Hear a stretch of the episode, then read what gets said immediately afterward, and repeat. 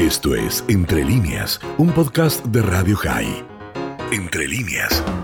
Recibimos a Lior Hayat, portavoz de la Cancillería de Israel. El tema es el encuentro entre ministros de Relaciones Exteriores de Israel, los Emiratos Árabes Unidos, Grecia, Chipre.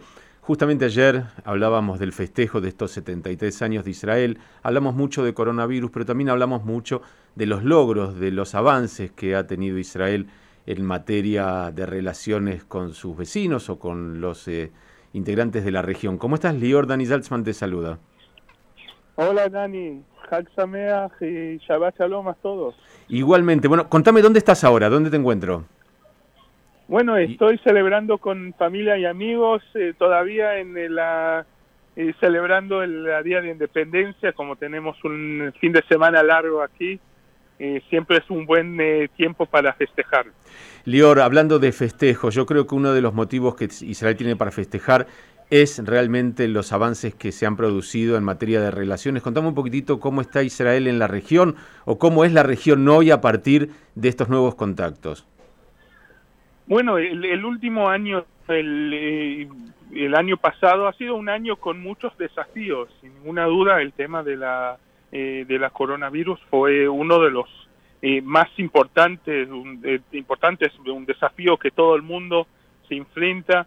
Pero también había buenas cosas o buenos puntos en este en este año pasado y creo que lo más importante fueron los acuerdos de Abraham, un, una nueva realidad en el Medio Oriente, los acuerdos de paz con y normalización con las Emiratas Árabes, con Bahrein, con Marruecos, con Sudán.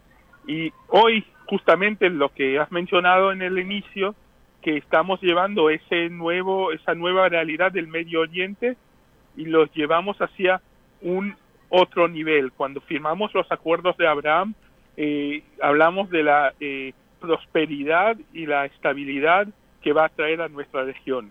Ahora podemos llevarlo porque el, Medio Oriente tras el, eh, los acuerdos de Abraham es muy diferente, es un Medio Oriente que con posibilidades de la paz, con una, eh, eh, una nueva etapa en las relaciones entre los pueblos. Ahora juntamos ese nuevo eh, nuevo acuerdo o nuevas relaciones con eh, las Emiratas Árabes, con nuestras eh, eh, relaciones con Grecia y Chipre, que han sido mejorados, mejorados en los últimos años muchísimo, y vemos cómo podemos agregar los acuerdos de Abraham a las, los, las relaciones que tenemos con Chipre y con Grecia, en temas de la lucha contra la corona, el tema de, eh, eh, eh, de turismo, en tema de cooperación regional, el tema de cómo enfrentar las situaciones de emergencias y otras otros temas que podemos creo que lo más importante es mirarlo en una forma similar porque de hecho estos cuatro países tienen una mirada muy similar a la región. Contame un poquitito cómo interviene en todo esto el tema Irán, porque también ha sido noticia en los últimos días a propósito de las amenazas, de lo que pasó en Natanz, y yo entiendo que parte del sentido de los acuerdos de Abraham también tiene que ver con la necesidad de países de la región de protegerse del que hoy es el enemigo común prácticamente. Bueno, Irán tiene, eh, es un factor, un eh, jugador que... Eh, está eh, amenaza muchos países en, el, en la región. Si hablamos que los acuerdos de Abraham van a traer estabilidad, eh, Irán es justamente el, contrario. Irán trae desestabilidad a cualquier lugar donde toca, si hablamos de Siria y hablamos de Líbano y hablamos de Irak y Yemen, y está amenazando a otros países de la, de la región.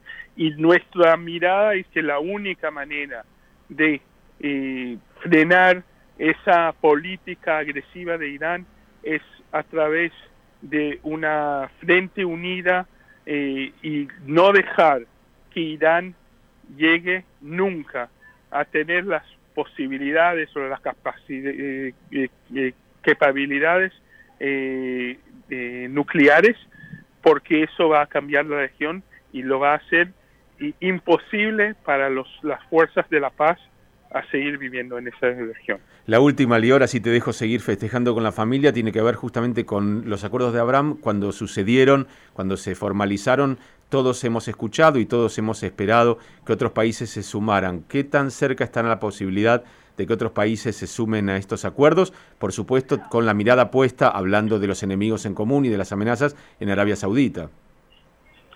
Bueno, creo que hay otros países que están en el camino, cada país tiene su ritmo eh, si hablamos demasiado de los próximos países, va a ser más difícil que ellos se suman. Cada uno tiene su punto donde quiere eh, eh, ingresar a ese, ese círculo de países de la paz y ojalá que en los próximos meses y este en, el, en este año que vivimos vamos a ver otros socios de Israel desde el mundo árabe y mundo musulmán que nos une a los acuerdos de Abraham. Un abrazo grande, Sameach y Shabbat Shalom, como siempre un gusto charlar contigo. Muchísimas gracias Dani, a todos los oyentes. Shabbat Shalom. Shabbat Shalom. Lior Hayat, portavoz de la Cancillería de Israel. Esto fue Entre líneas, un podcast de Radio High. Puedes seguir escuchando y compartiendo nuestro contenido en Spotify, nuestro portal radiohigh.com y nuestras redes sociales. Hasta la próxima.